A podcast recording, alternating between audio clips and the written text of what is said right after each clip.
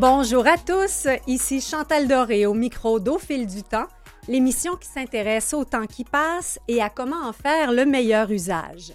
Pour cette 117e émission, nous discutons de certains défis de notre époque avec Jean-François Nadeau, historien, auteur et journaliste dont on apprécie la plume notamment dans Le Devoir. Jean-François Nadeau a rassemblé de fines observations dans le recueil de chroniques Saltan, un coup de cœur de notre recherchiste Catherine Bourderon au récent Salon du Livre.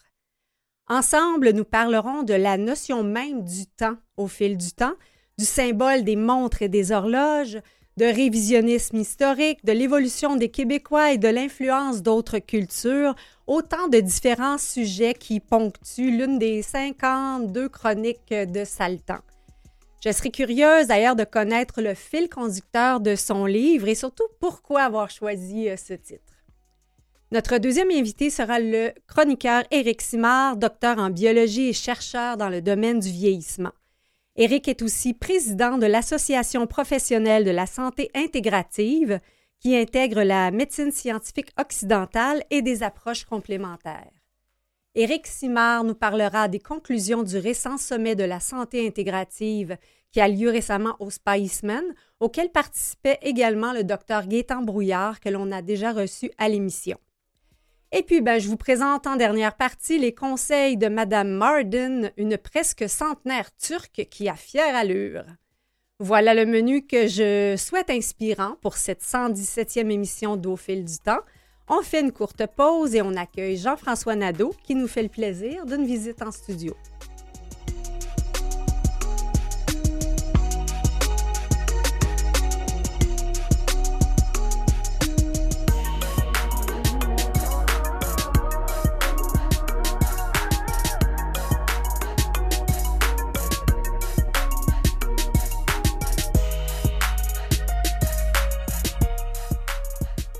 Jean-François Nadeau est historien, politologue, auteur et journaliste, notamment au Devoir.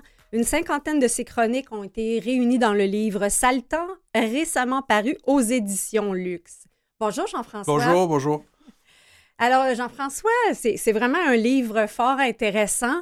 Je me demandais quel est le fil conducteur de ces chroniques. Ben, le, temps m'a toujours fasciné comme mm. historien, mais comme être humain aussi, c'est mm. quelque chose qui est, qui est, fondamental. On se pose toujours des questions, puis je me suis toujours dit, comment ça se fait pendant longtemps? Moi, je voyais euh, pas forcément des gens dans ma famille, mais il y a le classique exemple de la personne qui a travaillé 25, 30, 40 ans, puis à la fin de sa vie, qu'est-ce qu'on lui redonne? La montre en or. La montre en or, avec, euh, qui est une copie assez euh, pâle et moins chère que celle que son patron a pu s'offrir grâce au travail de, de, tous ses employés pendant longtemps, mm. avec ses initiales dessus. Puis au fond, qu'est-ce qu'on offre? On, offre ça par quoi on a été enchaîné à son travail. Hein? Mm-hmm. le temps, c'est ça par quoi on calcule le taux horaire auquel vous allez être payé. D'ailleurs, c'est une façon assez curieuse qu'on a, on le questionne pas souvent, mais quand on va travailler, on dit on est payé 8 heures. Mais oui, mais il faut que vous ayez euh, fait votre lunch, que vous ayez reconduire les enfants, que vous vous rendiez à votre travail. Il y a beaucoup de gens maintenant dans les grandes villes, surtout qui sont pas capables, qui n'ont pas les moyens avec le salaire qu'ils gagnent d'habiter près de leur travail. Mm. Donc, habiter de plus en plus loin, c'est un coût aussi qui s'ajoute, puis pour lequel vous n'êtes pas payé. Ah, je me dis, mais ça date de quand, ça, au fond? C'est quoi l'origine oui, de, notre esclavage à cet égard-là. Puis on se rend compte assez rapidement que nos grands-parents, oui, ils avaient reçu la montre en or, tout ça, mais il faut pas remonter bien loin. Euh, encore au début du 19e siècle, il y a beaucoup de gens qui étaient récalcitrants à l'idée hmm. d'être soumis euh, euh, au temps d'une façon aussi euh, encadré qu'on l'est aujourd'hui. Aujourd'hui, vous n'avez pas moyen d'aller nulle part sans avoir une horloge numérique. On mm. en a devant nous, on en a dans nos poches. Tout est calculé, tout est, divisé dans des, dans des micro-fractions. Ah, euh, ça n'a pas toujours été le cas. Euh, au fond, le temps, le rapport qu'on a à lui, c'est un rapport d'empire. Les grands empires ont instauré leur propre calendrier. Le calendrier, c'est le temps, c'est la façon avec laquelle on va diviser les jours, on va diviser les heures, on va diviser les mois. Et toutes les grandes, au fond, les, les, grands empires ont eu leur propre calendrier. On parle beaucoup avec la guerre en Ukraine, mhm. par exemple, de la Russie. Euh, L'Union soviétique, en 1917, va imposer son propre calendrier. Les Romains, au temps de Jules César, ont leur mm. calendrier. Euh, les, la, la, Révolution française, on va aussi avoir un calendrier où les, les années débutent à l'automne, d'ailleurs, mhm. pas en janvier. ce début d'année euh, qu'on connaît aujourd'hui, janvier, 1er janvier, ça aussi, ça n'a pas toujours existé. Ça fait à peu près 500 ans, en gros, que c'est imposé. Donc, il y a des conventions, autant qui sont importantes de, de saisir et qui, moi, m'apparaissent euh, importante pour comprendre comment, au fond, notre société s'est mise à glisser dans mm. un rapport où tout est de plus en plus calculé et on se sent prisonnier, vous comme moi, on se sent prisonnier euh, de ce calcul permanent du temps qu'on nous a imposé comme, comme étant quelque chose de naturel, alors que ça ne l'est pas du tout. Mm. Ben, justement, avant, avant l'invention de l'électricité ou de l'industrialisation, on, était basé peut-être plus aussi sur la lumière pour déterminer on se lève, on se couche. Et là, avec euh, ces événements-là, euh, c'est difficile de, savoir quand la journée euh, finit. Oui, il y a un rapport aussi qui vient avec l'Église. Hein. Les mhm. cloches, pendant longtemps, ponctuent la journée, les matines, tout ça. Bon, je pas très religieux, mais le matin, le midi, le soir, les vêpres. On a, euh, on a euh, des, moments où, avec euh, le, temps, on peut savoir où on est plus ou moins par rapport à la religion. Puis le temps n'est pas toujours le même. Parfois, il est effectivement plus long, plus court. L'hiver, il est beaucoup plus calme. Mm. on s'adapte. On n'en fait pas la course permanente. Là, par exemple, j'ai eu un mal de de chien à réussir à me stationner pour venir ici parce que c'est plein de neige, mais on a la folie de vouloir encore se déplacer à heure fixe parce qu'on avait un rendez-vous qui est précis, puis on veut y arriver malgré tout. Ça n'a pas toujours été le, cas dans, l'histoire de l'humanité, puis ça dépend aussi euh, des, rapports qu'on a. Je me souviens en reportage, par exemple, en Haïti, où j'avais des, des rendez-vous fixés avec plusieurs euh, personnalités officielles pour des rencontres où les gens se présentaient pas, où ils étaient là mm. une heure ou deux après, puis c'était pas grave, c'était des, des, conventions du temps qui sont différentes, euh, qui sont qui relèvent pas d'être mal élevés mm. ou quoi que ce soit, c'est un rapport au temps qui est différent. Ah, particulièrement en Occident. Oui, particulièrement en Occident, puis on le voit aujourd'hui, par exemple, comment la montre, la montre qui est souvent fabriquée en Suisse, c'est déjà mm. le symbole de la richesse. La Suisse, c'est les... La précision. ben oui, la précision, mais aussi le, lieu du secret bancaire. Hein. Mm-hmm. c'est là où on va détourner euh, beaucoup d'argent. Alors, les montres très chères fabriquées en Suisse, qui peut se payer ça? Et pourquoi on en aurait une? Mm. Des montres aujourd'hui qui valent plus de 100 000, 200 000, 300 000 dollars. Ça dit quelque chose. On voit aussi le rapport qu'on a à la montre, qui est un rapport, au fond, euh, euh, qui, est, un rapport symbolique. Les grands pilotes automobiles, les grands acteurs qui annoncent des montres très, très, très chères, ils n'ont pas besoin d'une montre à ce prix-là pour, euh, au fond, connaître l'heure. Qu'est-ce mhm. qu'ils font en utilisant ça? C'est un symbole de pouvoir. Hein? Et c'est pas juste le bijou en tant que tel, c'est le temps. Posséder le temps, c'est posséder le monde. Et au fond, quand on réussit comme patron ou comme, comme personnage qui est très, très riche à avoir le contrôle sur le temps des autres, on est soi-même très, très riche. Ben, vous parlez justement de certains personnages, même euh, Donald Trump, qui a une relation particulière aux montres? Oui, Trump a même eu, Trump a eu toutes sortes d'affaires. Hein. Il a vendu des steaks, des jeux, là, il vient de vendre des cartes euh, numériques un mm. peu bizarres. on n'a pas besoin de faire de dessin, c'est un mm-hmm. personnage assez étrange, mais il y a eu, oui, une ligne de montres. Et c'était intéressant, j'ai trouvé dans une vente aux enchères qu'il avait acheté aux États-Unis la montre de une des montres de Ronald Reagan. Et ah. qu'il a payé quand même assez cher. et évidemment, c'est pas banal. Acheter la montre de Reagan quand on est un personnage autant à droite que, mm-hmm. que Donald Trump, c'est une forme de révérence, non seulement au temps, mais en faveur de certaines idées D'ailleurs, cette idée que le temps, c'est de l'argent, ça mhm. remonte aux origines du capitalisme américain. C'est euh, Benjamin Franklin, on l'oublie d'ailleurs, mais Benjamin Franklin, qui est bon, l'inventeur du paratonnerre, des lunettes, du poil Franklin, de la presse Franklin pour l'imprimerie, de toutes sortes d'autres choses, qui est un personnage absolument formidable, a habité pendant un temps Montréal. Hein. Quand Montréal est, ah conquis par... Euh, euh, les Américains pendant la guerre d'indépendance américaine, 1775-1776, là, il va se trouver ici. Euh, dans le château, ce qu'on appelle le château Ramsey, qui n'a de château euh, que le mm. nom, euh, qui est devant l'hôtel de ville. Il va habiter là pendant un bout de temps. Et c'est lui, dans des almanachs, qui sont les livres qui sont largement distribués en Amérique, y compris au Canada français. On a l'almanach du peuple pendant longtemps. Ben, il y a mm-hmm. un almanach que Franklin publie qui s'appelle The Poor Richard's Almanac. Et c'est là-dedans qu'il va populariser l'idée que le temps, c'est de l'argent, ce qui est à l'origine, au fond, du système capitaliste dans lequel on est. Et c'est intéressant de voir que dans les industries, ce qu'on appelle les punch clocks, la, carte qu'on va perforer qui permet de voir le temps que vous avez travaillé.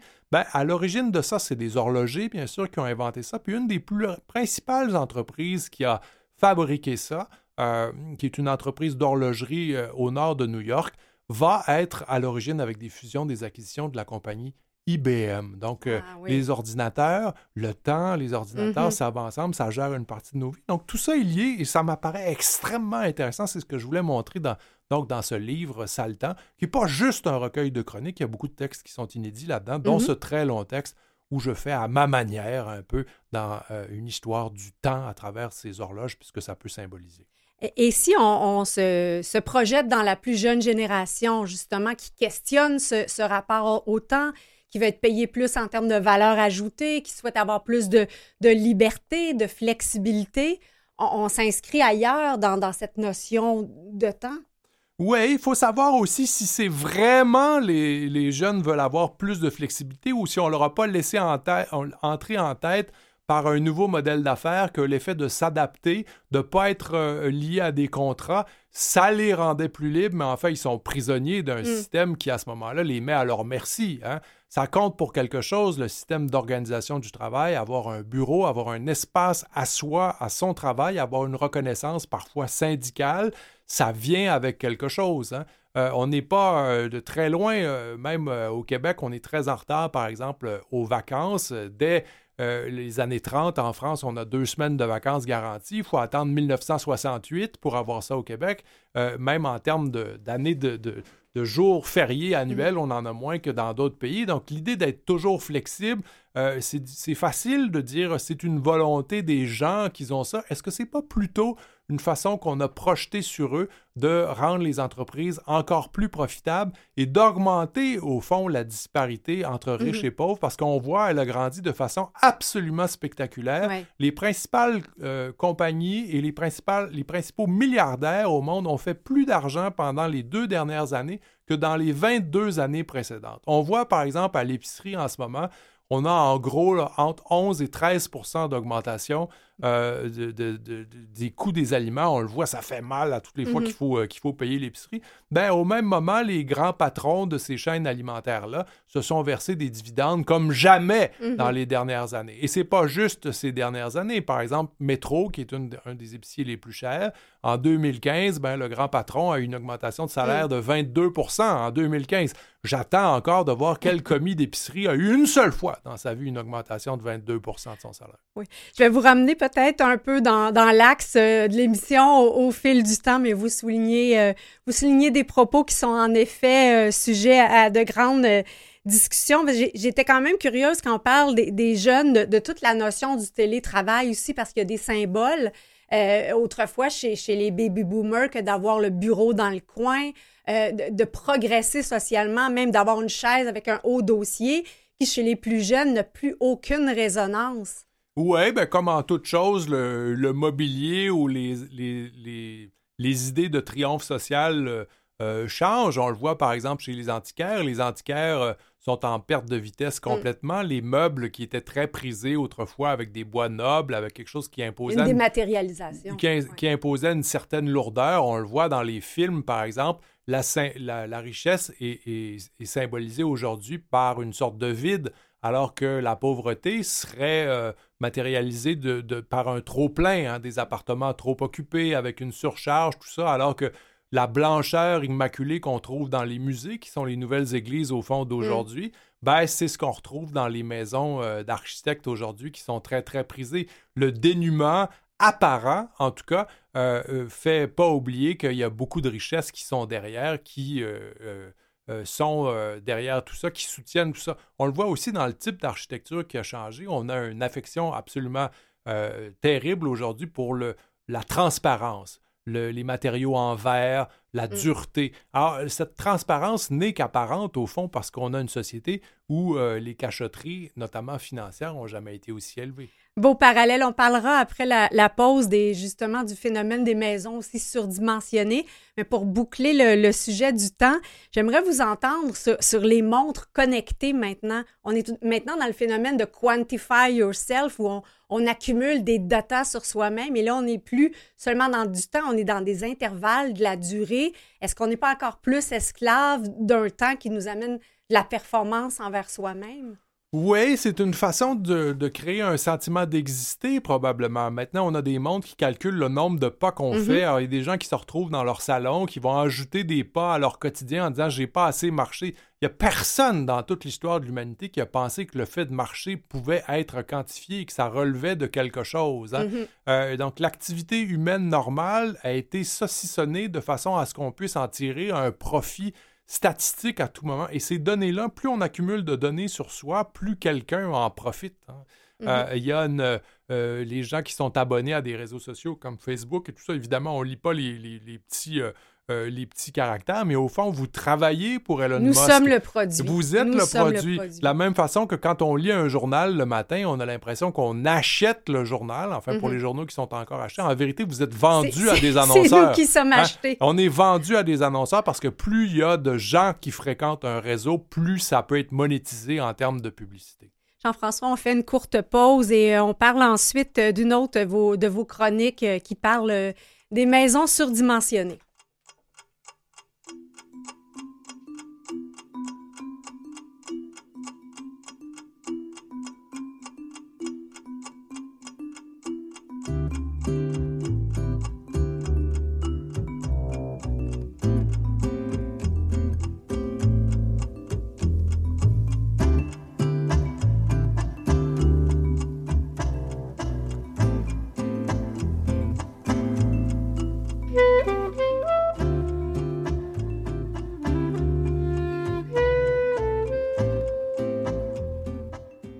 Sommes avec Jean-François Nadeau, euh, journaliste, historien et auteur de Saltan, chronique du Nouveau Monde.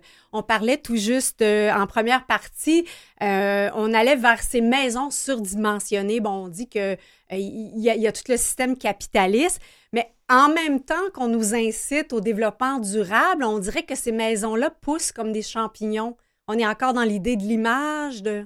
Oui, c'est du jamais vu et c'est assez nouveau parce que les grandes fortunes au début du 20e siècle, qui sont des nouvelles fortunes, les nouveaux riches, euh, qui appartiennent à, un nouveau monde qui est créé par euh, des industries, donc à partir du début du 20e siècle, on ne vit pas dans des grandes euh, mm-hmm. maisons comme ça.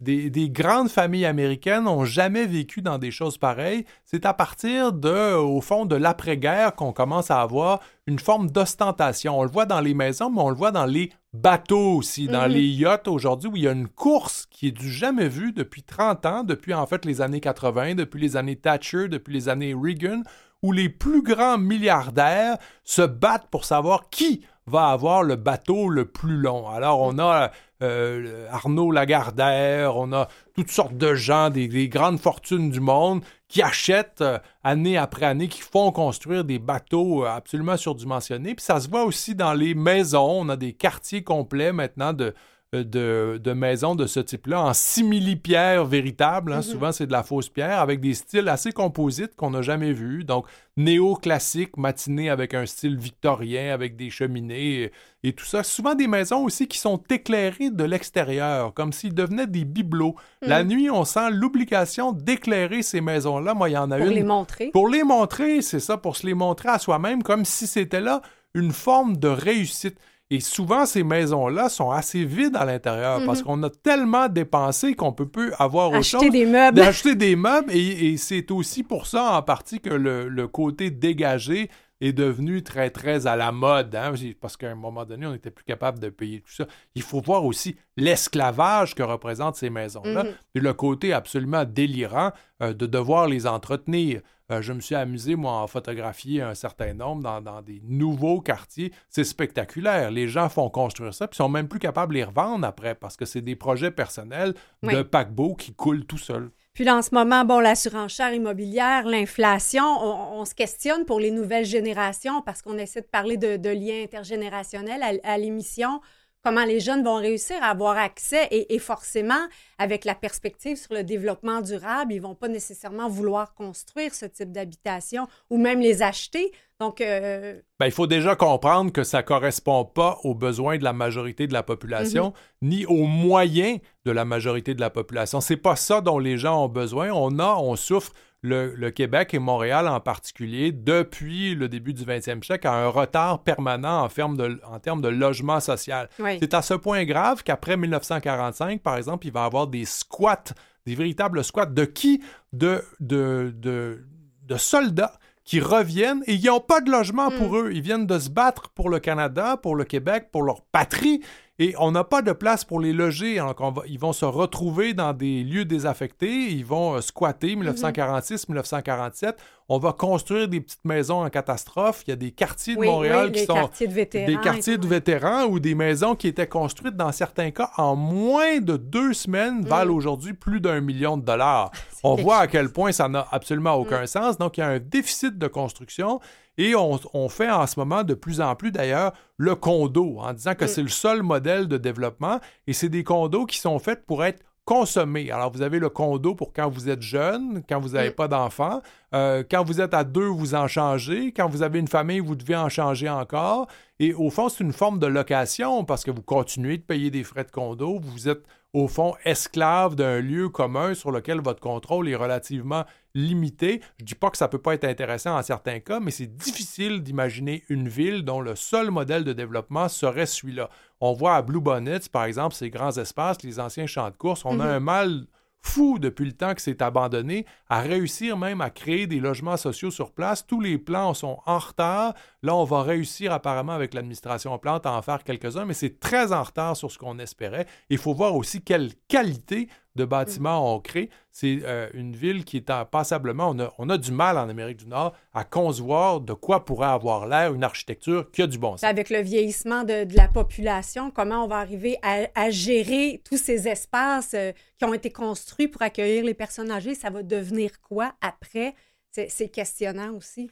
Oui, il y a beaucoup de questions qu'on peut poser là-dessus. Puis évidemment, il y a des héritages euh, qu'il faut savoir maintenir ou revisiter. Je pense par exemple aux églises dans la plupart mhm. des municipalités au Québec. Il y a euh, des églises de façon absolument incroyable. Euh, Mark Twain, le grand écrivain américain, en visite à Montréal, disait pour montrer à quel point il y avait des églises qu'il n'y avait pas moyen de tirer une pierre dans n'importe quelle direction à Montréal sans fracasser plusieurs vides d'églises. Il n'y avait pas tout à fait tard, il y en avait encore plus qu'aujourd'hui.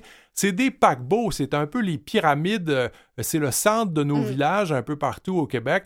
Qu'est-ce qu'on fait avec ça? Il y a des gens qui se sont dépensés pendant des générations. On laisse-tu tomber ça? On laisse-tu s'effondrer ça? Ou on a des plans pour faire des cœurs villageois différents? Est-ce qu'on installe là-dedans des cafés, des mhm. bibliothèques municipales, des mairies, Parce qu'on a plus de lieux communautaires euh, maintenant. Une fois ces églises-là, ça devient le centre d'achat, le lieu communautaire. Euh, oui, et le, centre d'achat, José Saramago, le prix Nobel de littérature, disait que le centre d'achat, bientôt, ça serait notre seul espace de liberté. Que tout le monde, euh, tout autour des centres d'achat, ça n'allait être que des mm. poubelles. On le voit aujourd'hui, les dernières statistiques montrent que les Québécois produisent plus de de, déchets par personne que n'importe qui euh, au Canada. C'est un, hmm. record absolument incroyable. Est-ce que, comme Saramago le, le, laissait entendre, on aura des espaces climatisés qui sont celui des centres d'achat un peu faux, hmm. qui sont des, fausses rues et que tout autour, ce sera que qu'horreur ou un long boulevard Tachereau à l'infini, ben, c'est encore le temps de repenser ça, de repenser notre rapport au monde. Il y, a vraiment du travail. On, parle de notre rapport au monde. Il y a deux chroniques que j'ai beaucoup aimées.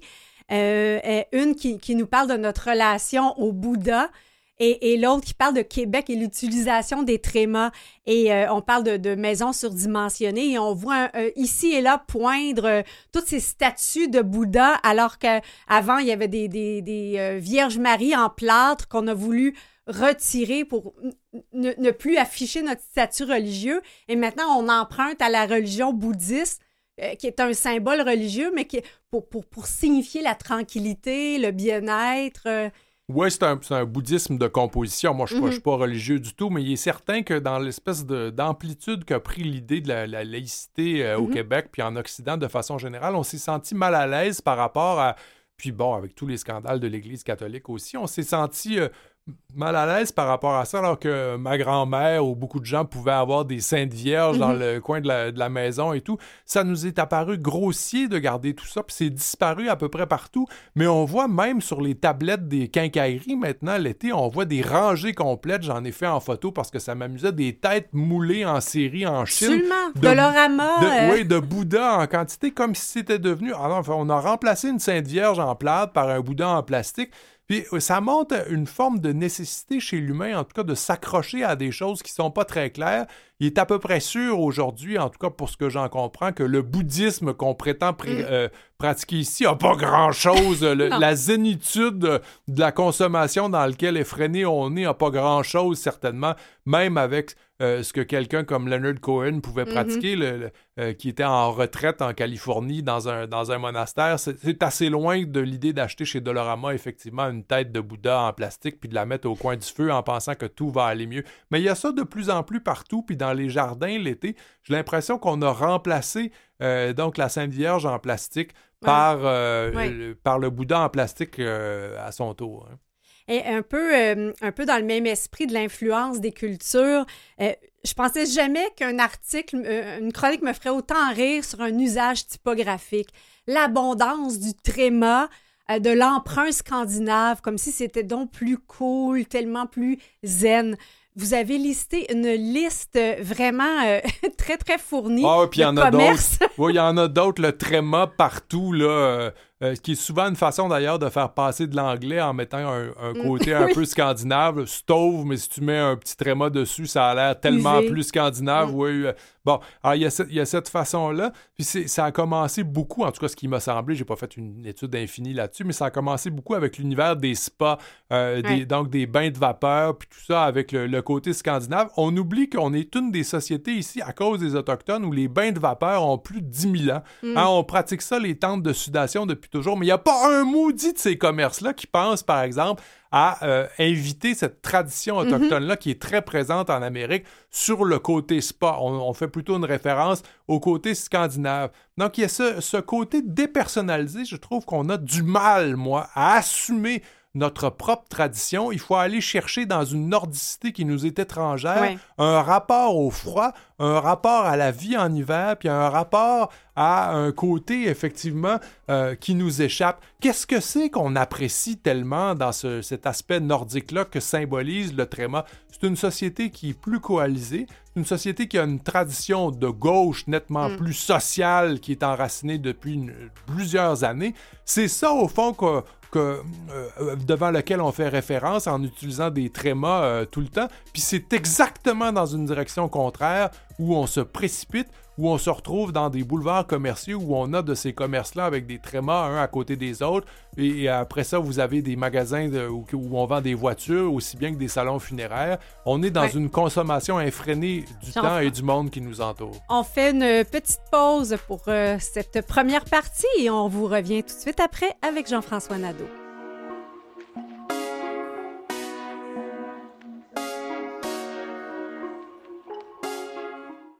Ici Jeannette Bertrand. Vous écoutez l'émission Au fil du temps avec Chantal Doré. Merci Jeannette, grande pionnière euh, des Québécois qui nous a tant fait euh, voir autrement. Nous sommes euh, justement en train de revisiter toutes sortes de concepts avec l'historien, journaliste et auteur de Saltan Chronique du Nouveau Monde, Jean-François Nadeau. Euh, Il y a une autre chronique qui a attiré euh, mon attention, celle qui s'appelle Gagner un voyage humanitaire. Oui, ben, en fait, c'était une radio commerciale de Montréal qui organisait tout simplement un concours euh, où on pouvait se, se donner le droit et la satisfaction d'aller aider du pauvre monde. Mm. Euh, et c'est un vrai concours qui a existé, qui a été retiré d'ailleurs, euh, qui, a, qui a piqué du nez après la publication de, de cette chronique-là, que j'ai un peu engraissé comme plusieurs autres dans le, ce livre-là, ça a le temps. Euh, c'est intéressant parce qu'on sent qu'il y a une forme de culpabilité Mhm. réelle, je pense, dans, dans le monde qui nous entoure en disant on consomme trop, euh, on est privilégié, qu'est-ce qu'on pourrait faire autrement pour aider? Et on le voit aussi dans une valorisation chez les, les gens qui sont très fortunés aujourd'hui euh, du ce qu'on appelle le mécénat. hein. Mhm. On va donner, on fait des fondations, on fait des sites de ce sort. Les, les plus riches, les plus fortunés du monde ont toutes des fondations à leur nom. Non, non seulement c'est un phénomène de société qui est intéressant, mais nonobstant le fait que très souvent, ça sert d'échappatoire fiscaux, mhm. parce que mhm. en mettant de l'argent là, ben, c'est une façon de détourner de ne pas payer son droit. On se demande pourquoi ces gens-là, au fond, veulent pas d'abord euh, euh, réformer la société, ne serait-ce qu'en payant leur juste part d'impôts. On se mhm. trouve dans une société où en ce moment, il y a des échappatoires fiscaux comme on n'en a jamais vu. Tout à l'heure, la hein? Suisse, mais ça, c'est la, la, pointe de l'iceberg. Mm. Les paradis fiscaux euh, font en sorte, quand on se demande comment on n'est pas capable de financer le système d'éducation, c'est l'avenir même de la mm. société. On le voit à quel point les écoles sont mal en point, et physiquement et intellectuellement. Même chose avec les systèmes de santé. Et en même temps, on voit d'autre part que des milliards de dollars ne sont pas perçus en impôts. Il y a des gens qui gagnent beaucoup plus d'argent que vous et moi, qui payent moins d'impôts. Euh, c'est absolument, ah c'est absolument scandaleux, c'est invraisemblable. Et au fond, on laisse faire ça parce qu'on est convaincu qu'il y a un phénomène de ruissellement dans la société. Mhm. C'est une des aberrations les plus extraordinaires dans lesquelles on nous a endoctriné. L'idée que quand il y a des gens qui sont très riches, l'argent qui tombe de leur table jusque sur le plancher va finir par nourrir les, animaux qui sont par terre, en l'occurrence nous. Mais pour euh, la plupart des gens qui n'ont pas accès au, à ces Monster House et à ces euh, montres hors de prix, mais qui ont quand même un toit sur leur tête, qui, qui mangent même si, bon, l'inflation les prix, effectivement, il y a une culpabilité de vivre ce qu'on vit. Là. Il y a la guerre en Ukraine. Il y a tous ces sentiments-là où on se sent impuissant et on veut aider. Et là, vous, vous parlez aussi dans cette chronique-là du, tourisme de volontariat. Mais autrement, comment faire pour, pour, vraiment aider au niveau du citoyen? Et, je vous amènerai peut-être un parallèle sur les nouvelles générations qui, qui vont utiliser beaucoup les médias sociaux pour s'engager. comment faire pour revoir cette cadrer correctement cette envie-là ben, d'aider? C'est, sympathique, les réseaux sociaux, parce que ça permet d'avoir des interférences entre des gens, mais ça donne pas des actions, ça. Mhm. Il faut quand même trouver des moyens de se voir physiquement, de créer des actions communes, de faire en sorte de s'engager sur le terrain. Moi, je crois beaucoup en, l'éducation, mais mes parents étaient professeurs tous les mhm. deux. Je pense qu'il y a là un combat qui est important à mener au Québec. Euh, quand je vois le premier ministre Legault, par exemple, dire oui, que... Hein, que tout, va bien, ben, il y a une belle luminosité ici. Oui, qu'il y a une belle luminosité dans les écoles, puis que c'est au fond la quantité de fenêtres qui fait en sorte de faire entrer euh, de l'information dans les mhm. cerveaux. Je ne suis pas, très sûr de ça, tout en, en disant qu'il manque de profs, mais qu'on va permettre à des profs qui sont pas suffisamment formés pour dire mhm. le moins d'enseigner, même s'ils n'ont pas leur brevet d'enseignement, même s'ils ne sont pas certifiés comme enseignants euh, comme ils le devraient, mais qu'on va les prendre pareil. Je trouve qu'on se prépare des lendemains très, très, des lendemains très, très difficiles et qu'il faut, euh, au fond, euh, trouver une façon de régler ces, problèmes-là. je, et, en, agissant sur le terrain. Donc, s'engager, c'est s'engager aussi dans son travail, mm. dans le service public. Le service public est quelque chose qui doit être valorisé c'est, euh, de façon importante. Alors, les infirmières, c'est un travail fondamental, ils doivent être reconnus. Euh, les professeurs, c'est un travail important. Comment se fait-il qu'on ait si peu de, tape dans le dos à ces gens-là, alors qu'ils sont l'avenir de la société. Oui, ils doivent être mieux formés. Oui, ils doivent réussir à faire mieux que ça, mais c'est pas en leur tapant sur le nez en disant oui, débrouillez-vous, euh, vous êtes des, mm. vous êtes gâtés, vous avez des semaines de vacances pendant l'été, que ça va suffire. Il faut valoriser ça de façon importante et il faut réussir à mettre euh, le, le, doigt sur ce qui fait mal. C'est-à-dire qu'en ce moment, on n'est pas capable de subvenir aux besoins de ce réseau-là parce qu'il y a de l'argent qui fuit de toutes mhm. parts dans un réseau qui est fissuré parce qu'on a laissé aller les plus grandes fortunes à faire euh, euh, on, on, pense que ce sont des grands seigneurs qui nous font des cadeaux et tout ça, mais au fond, c'est de l'argent qui est dû à la société. Vous avez, vous avez tout à fait raison. Et, eh, je, me demande comment, euh, je, reviens un peu à quel pouvoir euh, on peut avoir concrètement, puis je me, je me, demande, autrefois, avec la religion, il y avait beaucoup d'associations qui étaient organisées pour structurer un peu plus le, le bénévolat, l'entraide, qu'on pense Chevalier de Colomb, Club Optimiste, Fille d'Isabelle. On dirait qu'avec la Révolution tranquille, ces organismes-là ont perdu un peu de leur population. Euh, or, comment, comment réussir à s'impliquer quand il n'y a plus peut-être des véhicules aussi grands qu'il y avait? Ben, il y en a beaucoup. Je vois beaucoup de gens. Moi, j'ai des amis. euh, J'en ai fait aussi à une certaine époque. Là. Je- C'est pas le cas maintenant, mais je, je trouve que c'est admirable de voir des gens qui s'engagent, par exemple, dans des, dans des banques alimentaires, tout en euh, demeurant critiques. Mm-hmm. Oui, C'est-à dire parce que les, le. Oui, la, masse des banques alimentaires euh, continue d'augmenter. Il y a des gens maintenant qui travaillent à temps plein puis qui sont obligés d'avoir recours à des banques alimentaires. Il y a quelque chose de pourri Mm. au royaume du Danemark, là, comme disait euh, Shakespeare. Il y a quelque chose qui ne marche pas. Mm-hmm. Ça n'a pas de bon sens, alors que 13% seulement des fonds des banques alimentaires sont assurés par euh, le gouvernement. On, on pense maintenant à une augmentation du salaire minimum aussi. Oui. Euh, euh, la pauvreté, c'est quelque chose. Quand le ministre Boulay nous dit qu'il veut pas trop augmenter le salaire minimum parce qu'il a peur que ça encourage le décrochage scolaire, on sait que la pauvreté, c'est une des principales euh, Ouais, oui. du décrochage scolaire. Alors, c'est pas en laissant les gens dans la misère, au contraire, qu'on va euh, combler les problèmes de, de décrochage scolaire. Alors, il y a là, euh, il faut augmenter en fait les moyens qui sont euh, pour le plus grand nombre, puis ça, ça passe par des services sociaux qui sont meilleurs, par un service public qui est valorisé. On a eu l'occasion à l'émission de, parler, on parlait du Danemark, justement, comment c'est- un des peuples les plus taxés au monde, mais qui semble euh, comprendre l'impact de ces services sociaux qui leur sont donnés. Ben oui, c'est absolument important. Les gens disent on n'a pas de service à l'hôpital, Mhm. ils sont pas suffisants, c'est mieux d'aller à Hawkesbury pour se faire soigner ou de prendre l'auto plutôt que d'attendre à l'hôpital à Montréal pour descendre à Maria en Gaspésie où il y a, il y a moins d'attente. Mais ça fait longtemps que ce problème-là existe.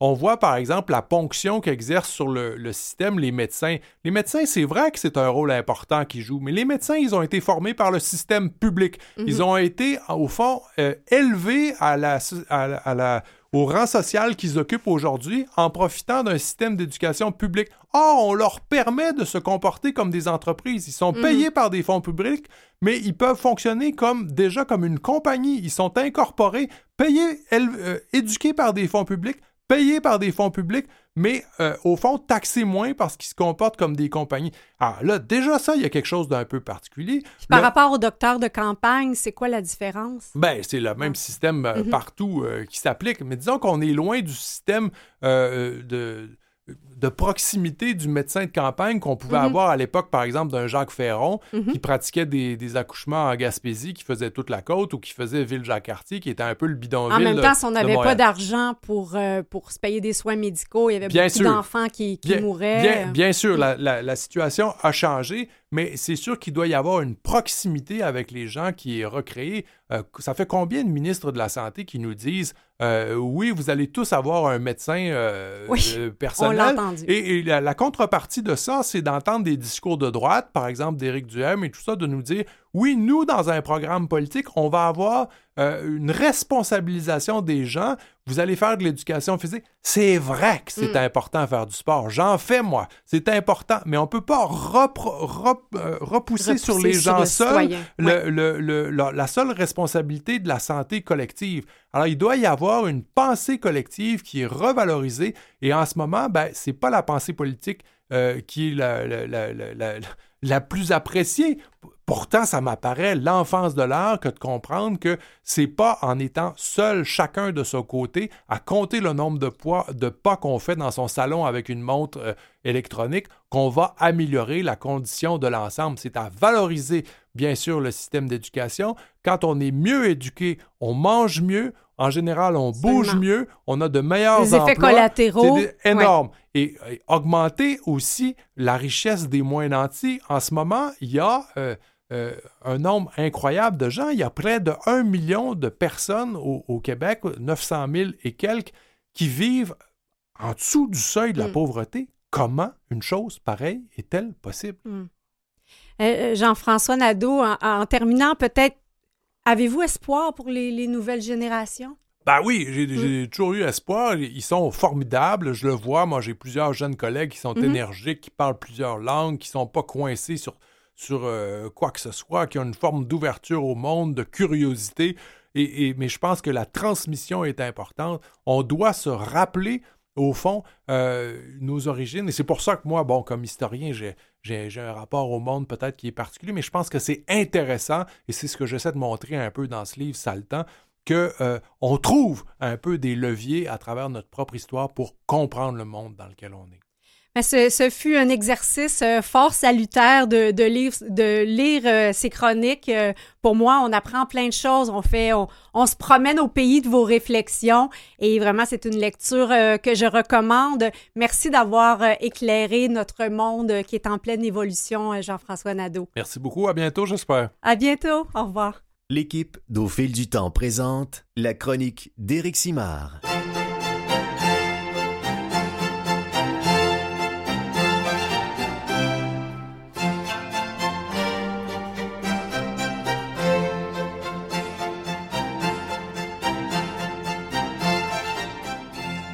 Vous reconnaissez le thème musical de notre chronique Vivre jeune plus longtemps avec Éric Simard, docteur en biologie, chercheur en vieillissement, et nous avons appris qu'il est aussi président de l'Association professionnelle pour la santé intégrative qui regroupe 15 professions.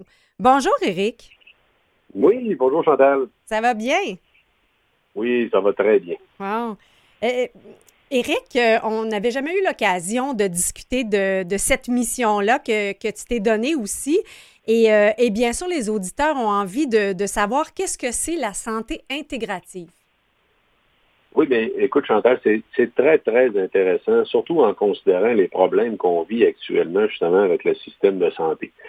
Euh, juste pour faire un petit topo, là, en fait, d'entrée de jeu, j'aimerais peut-être mentionner à nos auditeurs qu'au Canada, on a entre 70 et 80% de la population qui vont faire appel à des approches qu'on appelle complémentaires en santé humaine, mm-hmm. euh, qui sont ce qu'on va euh, regrouper en fait habituellement l'acupuncture, la massothérapie, l'ostéopathie, euh, les naturopathes, bien sûr, en fait. donc, beaucoup de professions qui ne sont pas les méthodes habituelles, en fait, qui vont nous être offertes par notre système de santé. La santé intégrative, c'est deux grands aspects, en fait, deux grands axes euh, à, garder en tête. Premièrement, un axe qui va euh, faire attention au désir et à la culture, respecter la culture et le désir de la personne. Mm. Euh, dans ses choix, en fait, au niveau de la santé. Le deuxième, en fait, est de lui offrir, lui permettre l'orienter vers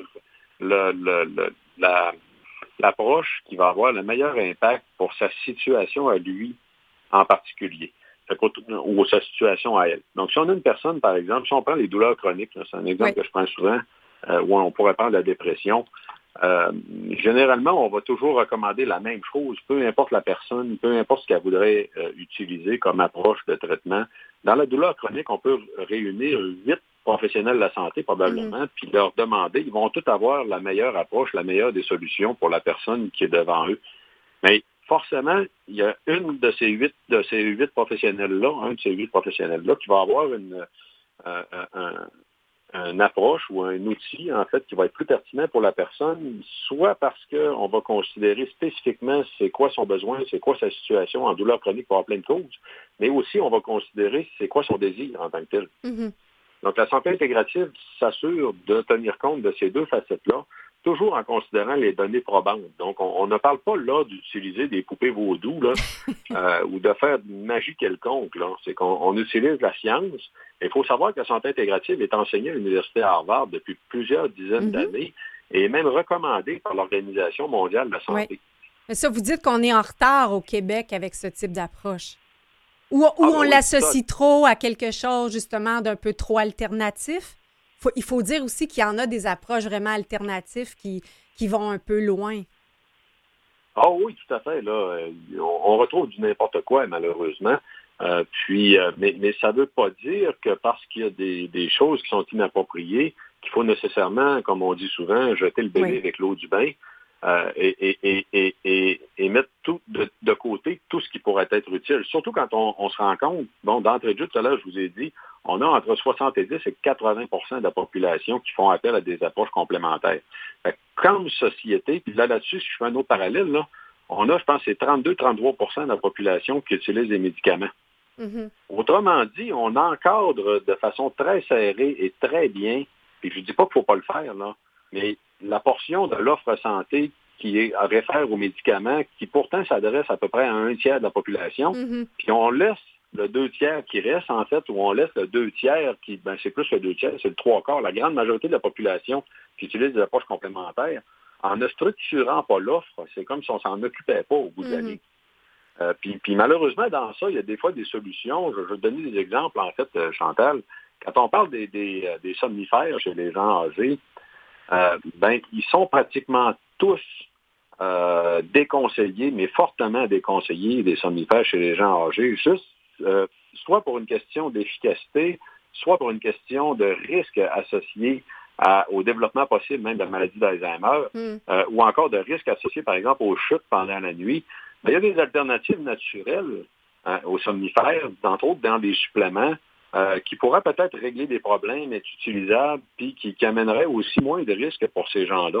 Donc, malheureusement, en ne considérant pas tout ce qu'on peut faire, dans le respect aussi de la personne, ben, on laisse de côté beaucoup de solutions qui pourraient peut-être même nous aider avec la situation actuelle du système de santé.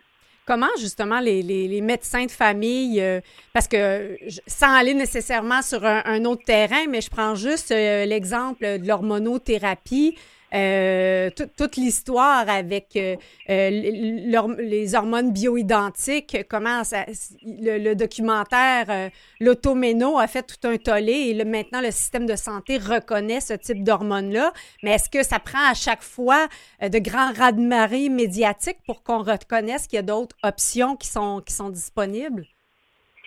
Ben, tu as tout à fait raison. C'est- vraiment problématique quand on se rend compte à quel point euh, on, on- on tient, je vous dis, à quelque part, on tient la population dans l'ignorance Mm. euh, en, en ne communiquant pas non plus la, science derrière les autres facettes ou les autres approches en santé qui pourraient peut-être être utilisées euh, pour, pour euh, à quelque part, euh, tout simplement euh, respecter la maîtrise de l'industrie pharmaceutique, parce que Mhm. c'est beaucoup ça, là. Euh, sur la façon dont on va gérer le système de santé. Mais tu as tout à fait raison. Là. Moi, personnellement, par exemple, on peut prendre un autre parallèle. Là, tu viens de parler des hormones, c'est un bon exemple. On peut prendre un autre parallèle avec ce qui est arrivé dans le cadre de la pandémie. Euh, actuellement, là, on en est à quoi, deux ans et demi de pandémie, un Mm. petit peu plus que ça, même quasiment trois ans. Euh, on n'a toujours pas expliqué à la population que s'ils veulent réduire leur risque, le fait d'être en santé, c'est probablement le meilleur outil qu'ils ont entre les mains, euh, qui Ouais. est à la disponibilité de tous. Euh, puis dans ça, il y a beaucoup d'études qui le supportent, autant en fait euh, euh, l'intérêt de considérer la vitamine D que les oméga 3, mais que l'alimentation en général, l'activité physique, de faire attention au surpoids. Euh, c'est- tous des éléments. C'est- Au, au bout de la ligne, moi, je considère que si on n'en parle pas avec la population, puis qu'on ne discute pas de ces facettes-là, euh, c'est comme si on, on- on- volontairement, on les gardait dans l'ignorance dans le but de passer un autre message. Et là, tout à l'heure, tu as abordé la question des médecins. Là. Mm. Il y a beaucoup de médecins. Malheureusement, au Québec, il faut savoir que autant les médecins que nos pharmaciens ne sont pas formés en santé intégrative, Mhm. ne sont pas formés sur les approches complémentaires. Euh, et la majorité d'entre eux, s'ils viennent qu'à avoir une formation euh, euh, sur, dans- sur- le sujet, en fait, sur les différentes facettes, une, une formation très sérieuse, bien documentée, ils vont adhérer parce qu'ils vont se rendre compte qu'il y a un grand intérêt à l'utiliser. Là, il faut savoir que nos médecins au Québec ne sont pas formés, mais les médecins à l'étranger, ils sont eux autres. Mhm. Les- Parce que là, c'est beaucoup en silo. C'est c'est beaucoup en silo. Euh, moi, personnellement, je suis su- suivie au public et au privé parce que justement, il n'y a pas ce souci-là d'intégrer euh, m- m- ma santé globalement parce que la partie qui est plus reliée à un autre domaine n'est pas compris par mon médecin de famille qui appartient au système de santé. Mais, Oui, mais ça serait bien qu'on puisse avoir justement quelqu'un qui est capable de faire tous ces parallèles-là, qu'on n'ait pas de médecine en silo. en fait, tu as tout à fait raison. Hein. Puis, dans le contexte de la santé intégrative, ce que je t'ai mentionné tout à l'heure aussi, dans ça, il y a l'idée aussi que les différents professionnels de santé qui peuvent amener une solution pour le patient, qui en discutent entre eux et qui décident ensemble, en fait, en équipe, de c'est quoi la meilleure approche pour la personne qui devrait le- lui être expliquée, lui être proposée. Euh, pour éviter justement le travail en silo. Mm. La santé intégrative, il ne suffit pas de regrouper des professionnels de la santé euh, puis d'y aller de façon séquentielle. C'est pas ça. C'est toujours d'essayer de tenir compte qu'on on a une des approches qui va être la meilleure pour la personne en question. Et puis là, quand on parle de travail en silo aussi, puis de considération de tous les aspects de santé, moi j'aimerais peut-être ici amener une information fort intéressante. là. Je ne sais pas si les gens, en fait, nos auditeurs sont bien au courant de ça, mais les naturopathes, Mm. on a des naturopathes terriblement compétents au Québec euh, qui sont très, très bien formés sur toutes les facettes des habitudes de vie, autant la gestion du stress, l'alimentation, l'activité physique, Les naturopathes, techniquement, c'est pas des gens qui sont formés pour vendre des suppléments. Mhm. C'est des gens qui sont formés pour essayer de regarder votre situation, euh, puis de vous amener à essayer de trouver le problème, en fait, la source du problème que vous avez, des symptômes, pour essayer de vous, de vous amener à modifier vos habitudes de vie euh, de façon à rétablir la santé ou à la maintenir plus longtemps. Donc, c'est réellement des spécialistes très diversifiés en tant que tels qui sont à notre portée. Malheureusement, encore là, étant donné qu'ils ne sont pas encadrés actuellement Mhm. au Québec, on retrouve, c'est vrai qu'on retrouve différents types de naturopathes, puis bon, il y en a qui sont peut-être moins compétents que les Ouais. autres. là. Euh, puis la population, malheureusement aussi, ne sait pas trop qu'est-ce que C'est- supposé faire un naturopathe. C'est difficile de bien, de bien s'orienter, de bien, de prendre des bonnes décisions. Est-ce que c'est ce type de sujet dont vous avez parlé euh, au récent euh, sommet sur la santé intégrative? Oui, le sommet sur la santé intégrative a réuni 75 personnes de 13 professions différentes. On avait, entre autres, euh, 5 ou 6 médecins spécialistes sur place avec nous aussi. Un docteur Euh, Gaétan Brouillard, là, qu'on a déjà reçu à la mission, y était, je crois. Oui, tu- Oui. tout à fait. Docteur Brouillard euh, a donné la dernière conférence euh, pour parler justement de, de son parcours et, et d'à quel point même la santé intégrative peut avoir un impact important pour le système de santé québécois. Mhm. Euh, on a eu des, des- des conférences très diversifiées. J'ai donné moi-même une conférence, par exemple, je vais vous donner un exemple, là, euh, sur le lien en fait entre euh, le jeûne, la masse musculaire et la longévité. Donc, un- une conférence de pointe là, sur où on est rendu la science dans le domaine, puis qu'est-ce qu'on peut faire en tant, en tant que tel pour tenir compte de tous les facteurs. On a eu des conférences sur toutes sortes d'aspects reliés à la santé intégrative, des aspects reliés à la santé, puis des, des- des conférences aussi qui portaient sur comment on peut utiliser la santé intégrative au Québec. On a entre autres le cas du euh, Centre Axis euh, que j'aimerais souligner. Là. Je, suis un, je suis un des administrateurs en passant du Centre Axis. Axis? Axis, ouais. Centre Axis, A-X-I-S. Et c'est centreaxis.ca hein, pour le site Internet. C'est unique au Québec, en fait. C'est un OBNL, euh, donc un organisme à but non Mhm. lucratif qui a été créé par un médecin euh, qui applique justement la santé intégrative, tous les principes, en fait, de façon à maintenir la santé ou à la rétablir pour tout un paquet de conditions au niveau de la santé. Donc, ils font de l'accompagnement. C'est vraiment très, très intéressant. C'est pas une clinique médicale, c'est complémentaire. Une clinique médicale, vous allez être traité pour une maladie. Oui. Au centre Axis, ils vont rétablir la santé puis ils vont s'assurer euh, que vous avez toutes les connaissances, les compétences nécessaires à essayer de prendre vous-même votre santé en main puis la maintenir le plus longtemps possible. Éric, c'est euh, une autre vision. Éric, euh, en terminant une dernière minute, euh, je sais qu'une des résolutions les plus populaires, euh, c'est de, de perdre du poids. Euh, je sais que c'est un sujet dont vous avez discuté, entre autres, à, ce, à ce sommet. Oui, oui, tout à fait. Ben, écoute, euh, honnêtement, ça devient criant. C'est une urgence mondiale, la, la- Hmm. Ouais. la situation de l'obésité. Euh, juste ici en Amérique du Nord, là, on évalue qu'en moyenne, on a environ 12% de la population qui est en bonne santé métabolique. 88% est en mauvaise santé métabolique. Et là, on avait des données Ce plus sont de gros disaient- chiffres? oui, tout à fait. Puis, euh, écoute, c'est encore pire aux États-Unis. Aux États-Unis, on parle Ah. de 6,8% de la Mm. population qui sont en santé métabolique. C'est vraiment épouvantable, c'est une catastrophe. C'est parce qu'en plus d'impacter la qualité de vie de ces gens-là, ça va impacter aussi le, le- le- le- le poids pour le système de santé, Oui. en fait, de, de- de supporter tout ce qui va suivre. Parce que là, on a même 33 des, de nos enfants qui sont en surpoids. Il faut en parler parce que c'est quelque chose, en fait, hein, qu'on peut adresser par les habitudes de vie, tout simplement, pour le bien-être de tous. là. Éric euh, Simard, merci beaucoup de nous avoir euh, brossé un portrait de, de cette approche qui est la santé intégrative. Ce sera un plaisir euh, de te retrouver euh, le mois prochain. Ça a été un grand plaisir. Merci beaucoup, Chantal. Bonne de journée. Merci. Au revoir, Éric.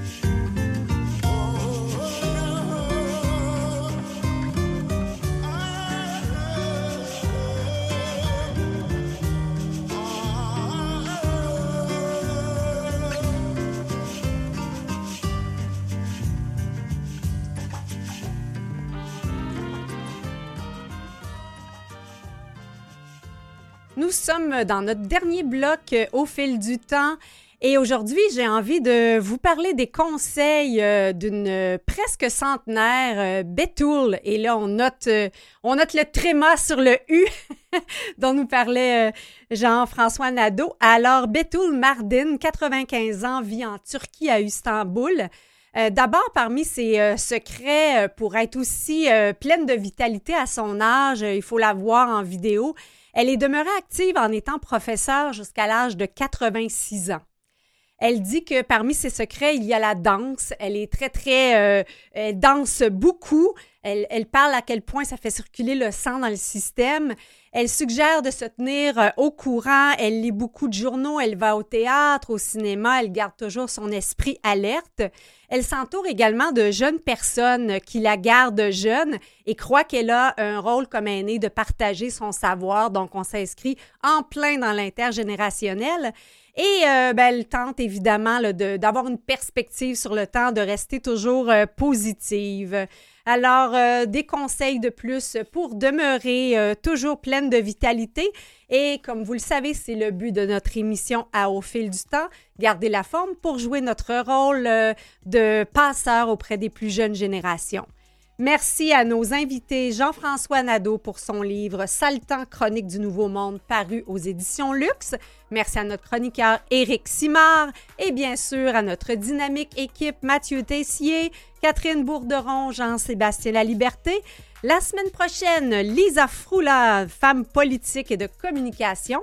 Puis il sera question de démence avec le docteur Carly, vulgarisateur scientifique. Alors, je vous souhaite, euh, chers auditeurs, une semaine euh, remplie de petits bonheurs et euh, profitez-en pour prendre l'air, faire des pas de plus, que vous les comptiez ou non. L'important, c'est de bouger en écoutant au fil du temps. Bonne semaine, au revoir.